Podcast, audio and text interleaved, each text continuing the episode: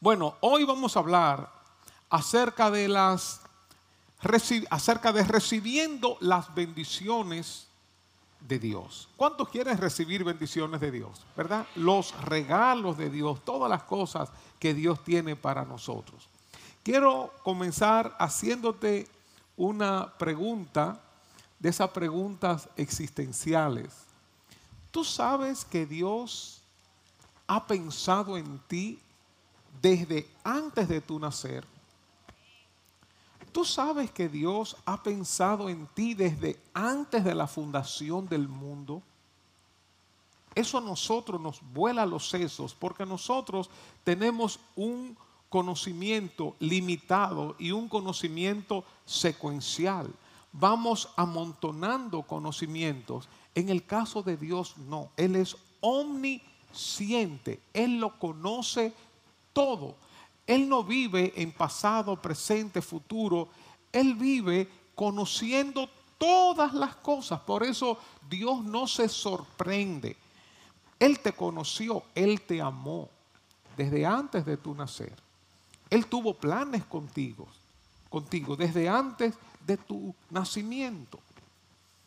Dios no solamente pensó en ti, que, sino que Dios pensó en un pueblo, en una familia en tener una familia que tuviera comunión, compañerismo, cercanía con Él, que viviera con Él, que disfrutara de la amistad, que disfrutara de sus bendiciones, que disfrutara de la vida abundante, de la vida plena. Cuando Dios creó a Adán y Eva, los creó con ese propósito, de formar un pueblo, de formar una familia. Ya nosotros sabemos la historia, cómo el pecado entró, cómo Adán y Eva desobedecieron a Dios y cómo cayeron de los planes que Dios tenía. Cuando el ser humano pecó, nos traspasó esa herencia, ese germen del pecado y todos nosotros nacemos con esa tendencia hacia el mal en un mundo corrompido, vivimos en un mundo caído. Y el ser humano quedó bajo la tiranía de Satanás, de sus demonios, de espíritus malignos. El ser humano quedó bajo la influencia demoníaca y eso lo expresa el libro de Efesios capítulo 2, cuando habla de esto, cómo andábamos nosotros antes de conocer a Cristo, cómo andábamos siendo influenciados bajo la potestad de las tinieblas. Y así quedó el ser humano cuando se apartó de Dios, cuando cayó, cuando pecó. Pero también el ser humano quedó en esclavitud, esclavo del pecado. Nosotros somos dominados por una fuerza interna que nos lleva cautivo a hacer cosas que muchas veces nuestra mente no quiere. Y esa es la lucha que el apóstol Pablo describe en Romanos 7. Lo que quiero, lo que quiero, no hago. Pero el, el, el mal que no quiero hacer, eso hago. Porque hay una fuerza, hay una tendencia en nosotros hacia el mal y somos esclavos, nos convertimos en esclavos del pecado. Después de la caída, el pecado entonces nos separó de Dios. Hay muerte, hay separación entre Dios y nosotros. El ser humano se encuentra muerto espiritualmente. Se encuentra ciego viviendo en tinieblas, no sabe para dónde va. Por eso la gente hoy anda buscando cómo llenar ese vacío que tiene dentro de su corazón y no sabe cómo llenarlo. O lo quiere llenar con fiestas, o lo quiere llenar con estudios, o lo quiere llenar con relaciones, con posiciones, con, con dinero, con recursos, pero no lo puede llenar. Anda ciego y no sabe para dónde va, no entiende, no conoce. Y cuando se le habla de las cosas de Dios, no las puede percibir porque está muerto espiritualmente y está ciego y no puede ver. Pero también se quedó en una enemistad con Dios, camina de espaldas a Dios, haciendo su propia voluntad y por ende va camino a una perdición, a una muerte eterna, a una separación de Dios para siempre. Esa es la condición como quedó el ser humano después de la caída. Y es la condición de todos nosotros porque hemos heredado esos elementos espirituales que antes el hombre, Eva, eh, la mujer y el hombre tenían esa relación, esa intimidad con Dios y quedaron separados a causa del pecado y nosotros heredamos esto. De ahí que hay una imposibilidad del ser humano de acercarse a Dios. El ser humano está muerto en sus delitos y pecados y no puede restaurar esa relación que antes tenía con Dios.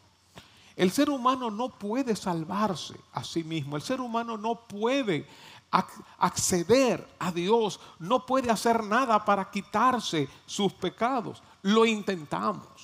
Lo intentamos portándonos bien, lo intentamos ayudando al otro ser humano, intentando ayudar a los necesitados, lo intentamos con religiones, lo intentamos con todas las cosas habidas y por haber, sacrificios, promesas, pero la Biblia enseña que no hay forma de llegar a ese Dios santo, puro, perfecto, estando en la condición perdida, pecaminosa, de oscuridad, de atadura, de esclavitud que nosotros tenemos. ¿Qué ha hecho Dios? ¿Lo va a dejar así? No, Dios tiene un plan. Dios te ha amado. Dios quiere que tú seas parte de su pueblo, parte de su familia. Y Dios no se quedó de brazos cruzados, sino que Dios se hizo hombre vino en la persona de Jesucristo. Por eso dice Dios con nosotros. Emanuel, dice la palabra de Dios. Dios se ha encarnado, Dios se ha humanizado, ha venido a rescatar la raza humana. Ha venido a salvar la raza humana. Ha venido a reconciliar la raza humana consigo mismo. Es decir, que hoy en día Tú puedes tener amistad con Dios. Tú puedes reconciliarte con Dios y tú puedes volver a ese estado que Adán y Eva tenían con Dios de compañerismo y de comunión. ¿Qué hizo Dios? Dice Juan 3:16. Quizás lo podemos decir todo porque lo sabemos de memoria.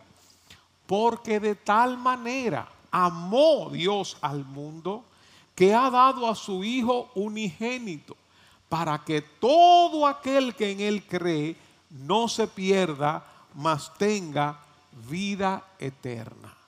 Tú puedes tener vida eterna a través de Jesucristo. Dios no se quedó con los brazos cruzados, sino que envió a Jesucristo como Salvador, como el que nos perdona, el puente, el que nos conecta con Dios. Oigan lo que dice el apóstol Pedro en el libro de los Hechos, capítulo 4, versículo 12.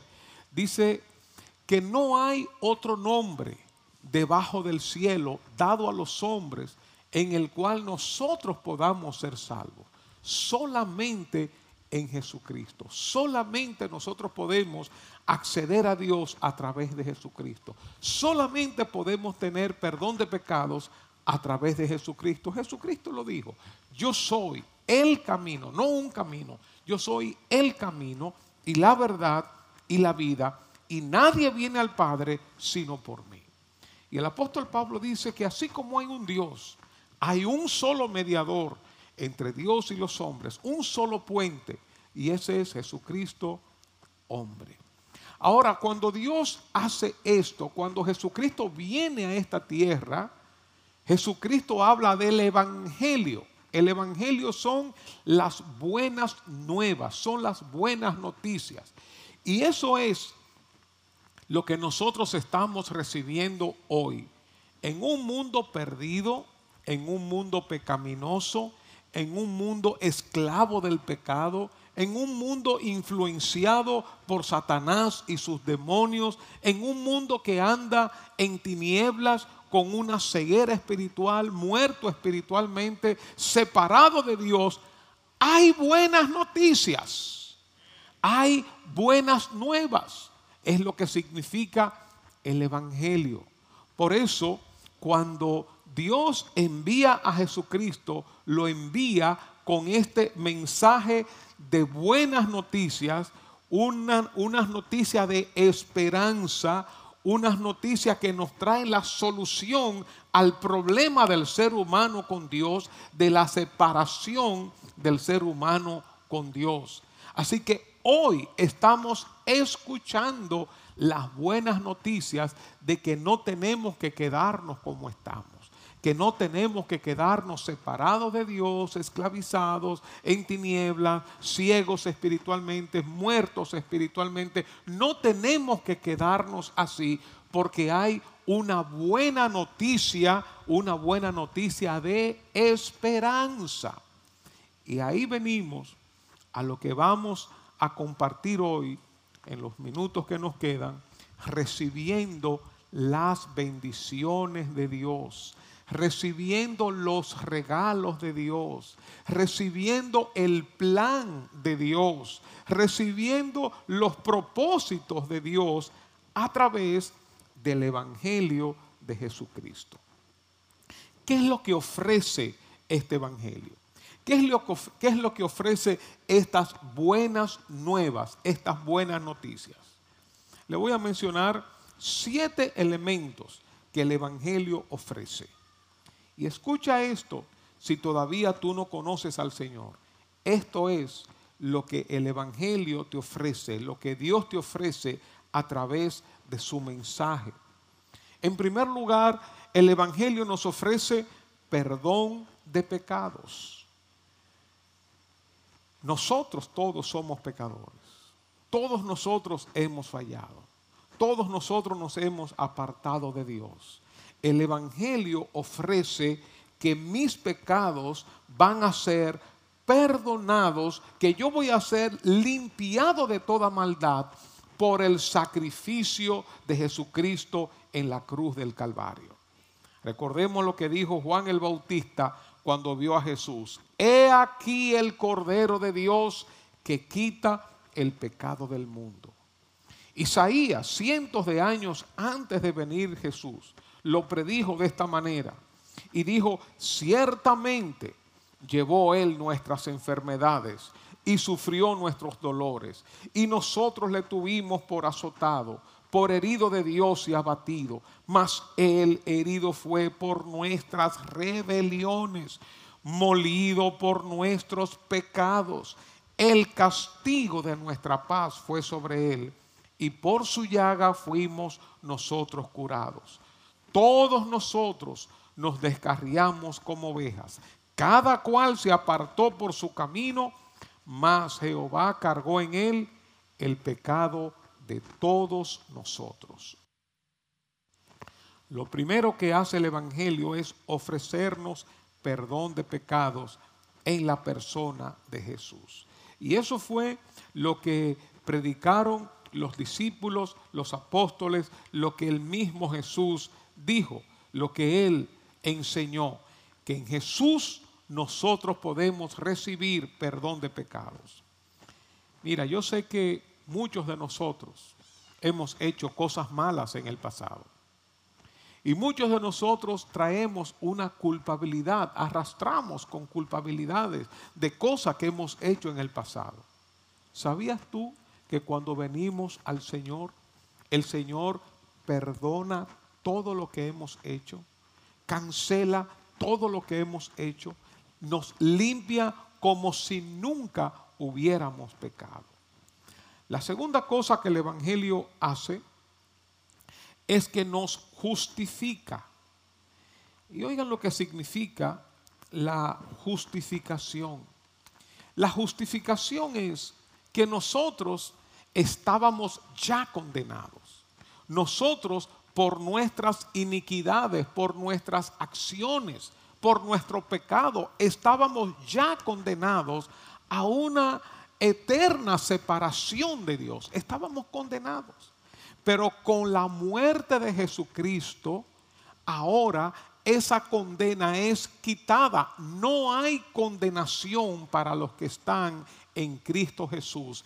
Y ahora Dios nos ve a través de Jesucristo y cuando nos mira a nosotros, no mira la iniquidad nuestra, nuestros pecados, sino que mira la santidad de Jesucristo y el pago que Él dio al Padre, que Él satisfizo las demandas del Padre por nuestros pecados. Por eso nosotros somos declarados justos.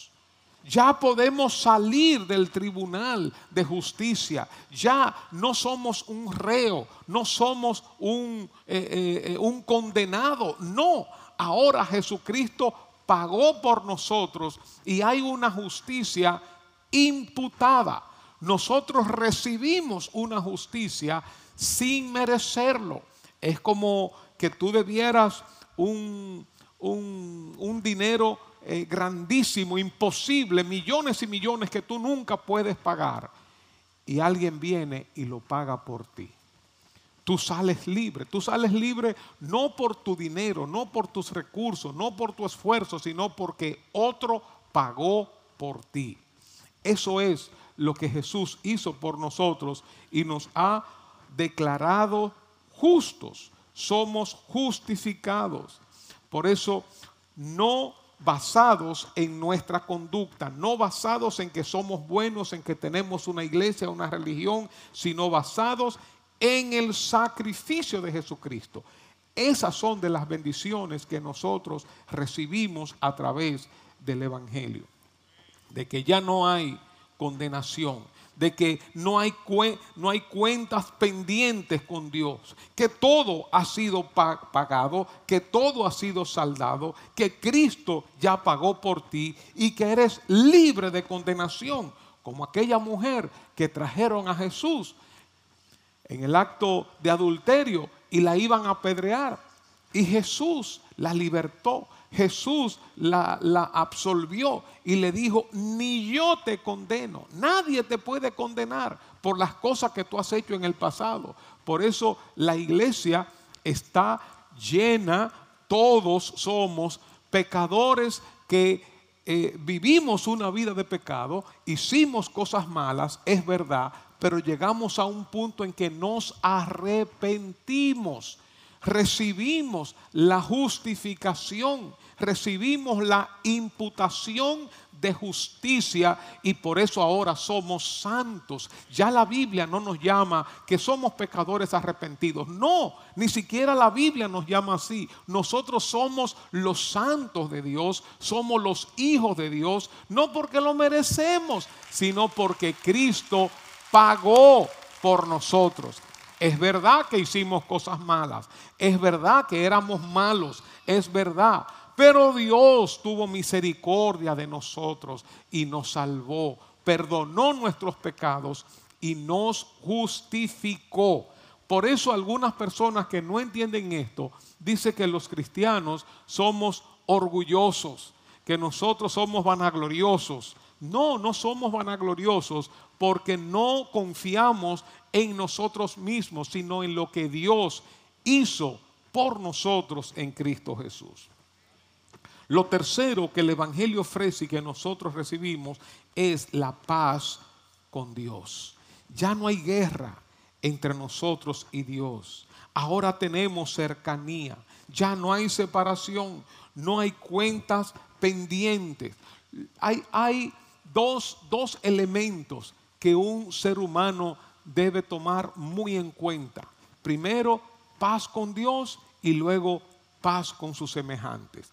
Cuando uno tiene paz con Dios y paz con sus semejantes, la paz interna es casi automática.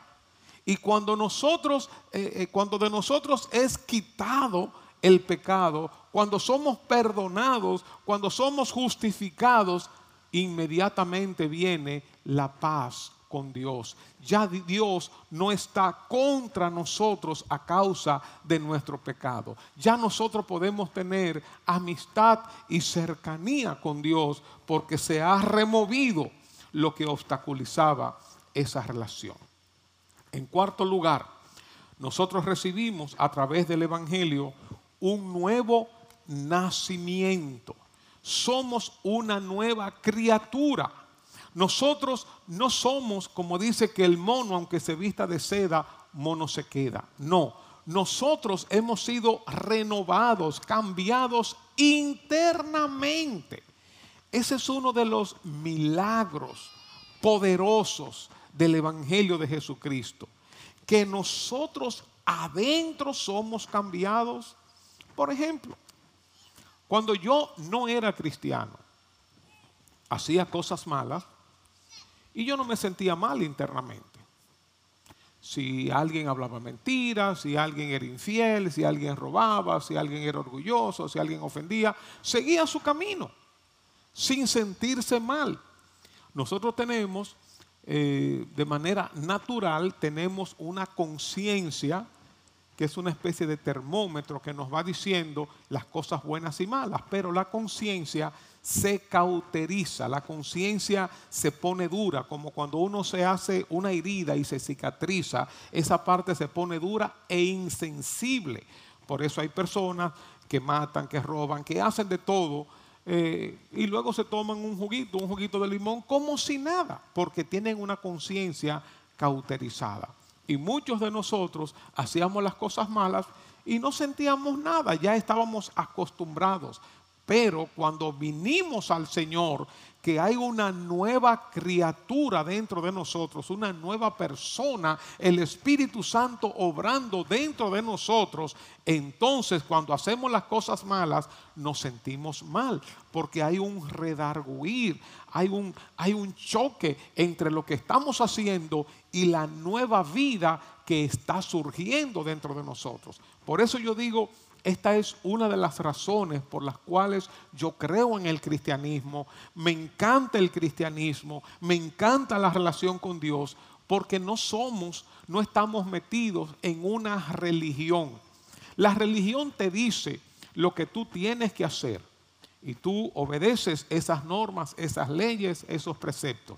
Pero el cristianismo te dice lo que tú tienes que hacer, pero tú tienes la capacidad interna dado por Dios, dada por el Espíritu Santo. Hay una nueva criatura que va a responder a esas nuevas demandas del Evangelio de Jesucristo para tu vida. Por eso la gente dice que hemos recibido un lavado de cerebro, pero no es lavado de cerebro, es una transformación interna donde ahora nos convertimos en nuevos hijos, en nuevos padres, en nuevos esposos, en nuevos ciudadanos, en nuevos amigos, en nuevos empresarios, nuevos trabajadores. Somos personas nuevas desde adentro hacia afuera. No somos perfectas.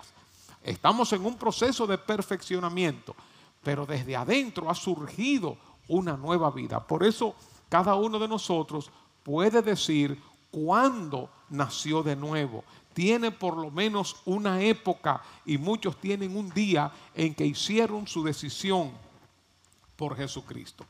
En quinto lugar, el Evangelio nos brinda, nos trae la vida eterna, una vida plena en esta tierra, pero una vida plena, súper plena cuando partamos de aquí. Hay una patria celestial que nos espera. Hay una esperanza gloriosa que tenemos. No somos como aquellos que dicen, no, si yo muero yo no sé para dónde voy, o yo muero me tiran ahí a la tierra. No, no, no, nosotros estamos seguros para dónde vamos y tenemos una gloriosa esperanza de que nuestro cuerpo va a ser transformado siendo semejante al cuerpo de Jesucristo, que vamos a estar en un nuevo hábitat donde mora la justicia, donde hay perfecto amor, perfecto gozo, perfecto deleite, donde veremos veremos el rostro de Dios, donde no entrará nada, ni un ápice de maldad, de pecado, de, de corrupción, nada. estaremos disfrutando la presencia de Dios y estaremos en comunión los unos con los otros, gozando por millones y millones y millones de años, tenemos vida eterna. No vamos a ir a una condenación, no estaremos separados de Dios, sino que viviremos con Dios por toda la eternidad. Eso nos lo ofrece el Evangelio de Jesucristo.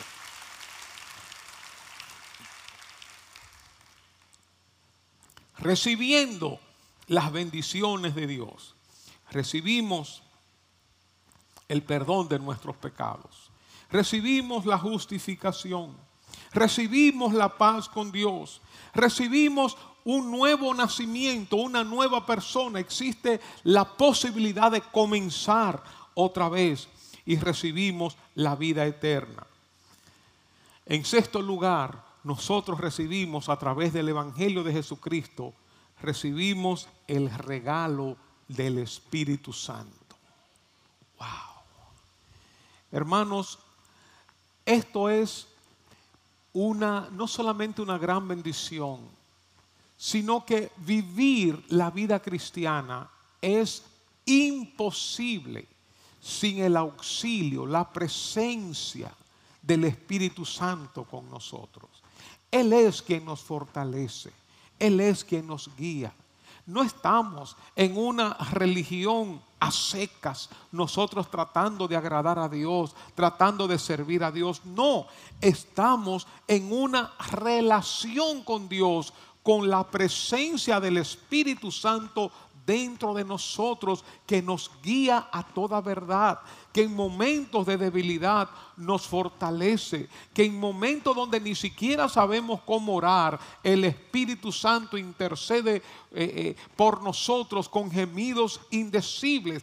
Es la misma presencia de Dios en nosotros. Nadie podría ser cristiano sin la presencia del Espíritu Santo.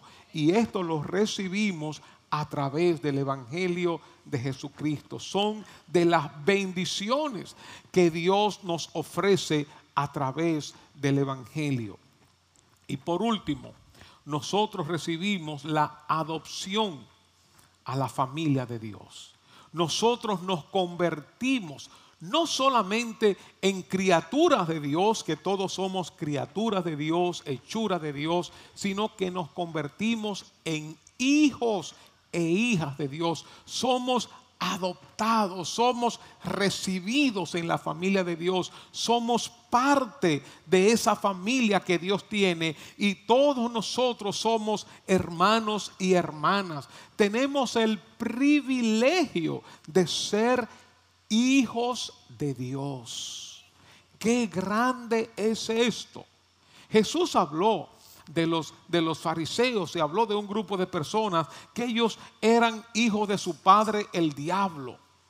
Pero nosotros somos hijos de Dios, no porque lo merecemos, no porque nos portamos bien, sino porque el Evangelio de Jesucristo llegó a nosotros y hemos recibido estos regalos, hemos recibido estas bendiciones. Somos miembros, somos parte de su familia volvemos a ese estado original, al plan original que Dios tuvo con la raza humana. Estas bendiciones nosotros las recibimos a través del Evangelio. Perdón de pecados, justificación, la paz con Dios, el nuevo nacimiento, la vida eterna, el regalo del Espíritu Santo y la adopción en la familia de Dios, somos hijos e hijas de Dios. Ahora, ¿cuál es mi parte? ¿Qué yo debo hacer? ¿Qué tú debes hacer? Si tú quieres recibir todos estos regalos, todas estas bendiciones que nos trae el Señor a través de su mensaje, a través de las buenas nuevas de salvación, de las buenas noticias, ¿qué tú debes hacer? ¿Cuál es la parte nuestra? Dios está pidiendo dos cosas por parte de nosotros. Dios está pidiendo, en primer lugar, fe, que creamos en Él, que creamos al Evangelio, que lo recibamos. Sin fe es imposible agradar a Dios, dice Hebreos 11.6, porque el que se acerca a Dios tiene que creer que, Él existe, que Él está ahí, que le hay y que es galardonador de aquellos que le buscan. Así que lo primero es creer, la fe. Y esto nos hace iguales a todos, porque si dijéramos, bueno, ¿quiénes van a recibir las bendiciones de Dios? Bueno, eh, todos los que tengan eh, de 100 millones eh, de pesos para arriba, o todos los que tengan casa propia, o, todos los que tengan de tal edad para arriba, o de tal edad para abajo. No, la fe es para todos. Ricos, pobres, nacionales, extranjeros, todos pueden tener acceso a la fe. Por eso a través de la fe, de creer en Dios, creer en Jesucristo como único, suficiente Salvador, creer en Jesucristo como el que murió en la cruz por mí, por mis pecados, es lo primero. Y lo segundo, que Dios pide de ti arrepentimiento. Arrepentimiento tiene que ver con un reconocimiento de mis pecados, un reconocimiento de mi ceguera espiritual, un reconocimiento de mi pobreza espiritual. Dice Jesús en las bienaventuranzas, bienaventurados los pobres en espíritu, porque de los tales es el reino de los cielos. Bienaventurados los pobres en espíritu, es decir, aquellos que reconocen su necesidad espiritual, que dice, yo estoy mal, yo, yo no conozco a Dios, yo creo en Dios, pero Dios es un Dios lejano, yo, yo, yo me siento lejos de Dios. Bienaventurado el que dice, sí, yo estoy mal. Por el contrario, hay personas que dicen, yo soy salvo, yo no, yo no necesito a Dios, pero todavía están en oscuridad. Y cuando uno está en oscuridad, uno no sabe ni siquiera cómo está vestido.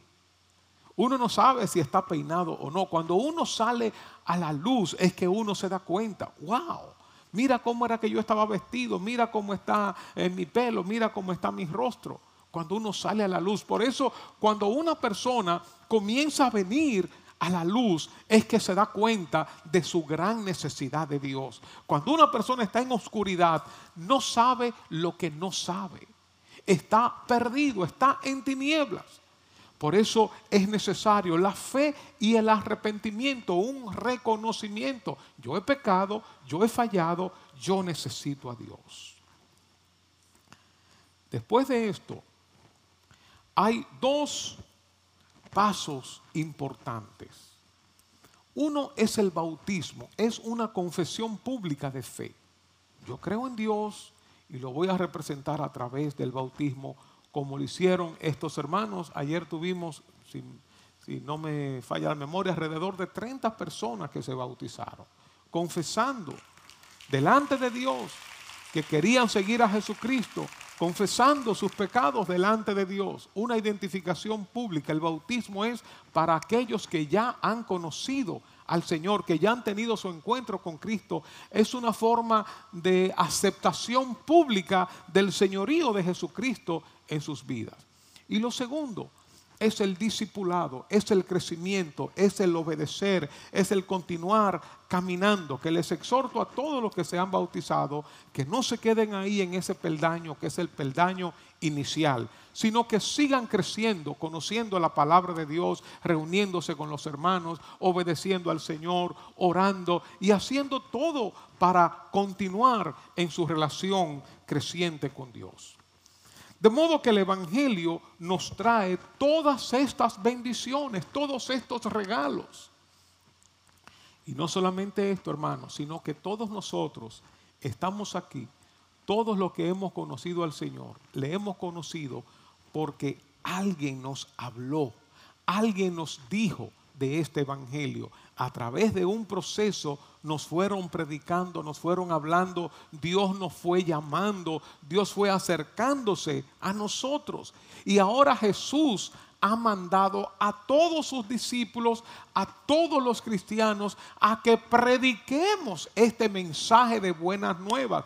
Hay un mundo que está en tinieblas, hay un mundo que está perdido, hay personas alrededor nuestra eh, eh, que, si se, que si se mueren ahora mismo se van a ir a una condenación para siempre, están perdidos para siempre. Y nosotros tenemos el mensaje de salvación, el mensaje de liberación, el mensaje de esperanza, el mensaje de perdón, de justificación. Nosotros tenemos este mensaje.